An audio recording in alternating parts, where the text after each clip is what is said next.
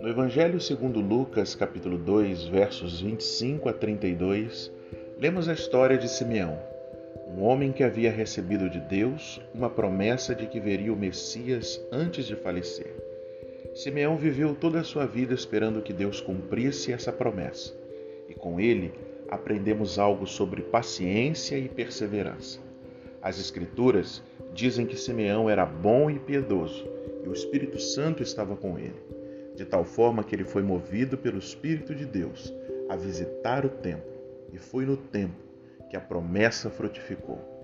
Ele conheceu Maria e José e segurou Jesus Cristo nos braços. Naquele momento, ter esperado a vida inteira pela promessa de Deus valeu a pena. Imagine a impressionante experiência de segurar nos braços a representação física da fidelidade de Deus. Lucas recorda que Simeão tomou Jesus nos braços e louvou a Deus.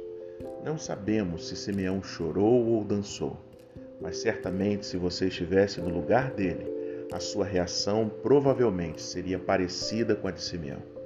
Nenhuma outra reação seria tão apropriada quanto louvar. Não desanime. Se você recebeu uma promessa de Deus e ela parece nunca chegar, saiba que Deus é fiel e no seu tempo perfeito esta promessa haverá de ser cumprida.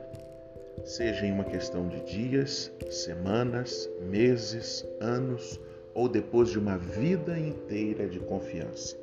Saiba que vale a pena esperar. Que Deus te abençoe.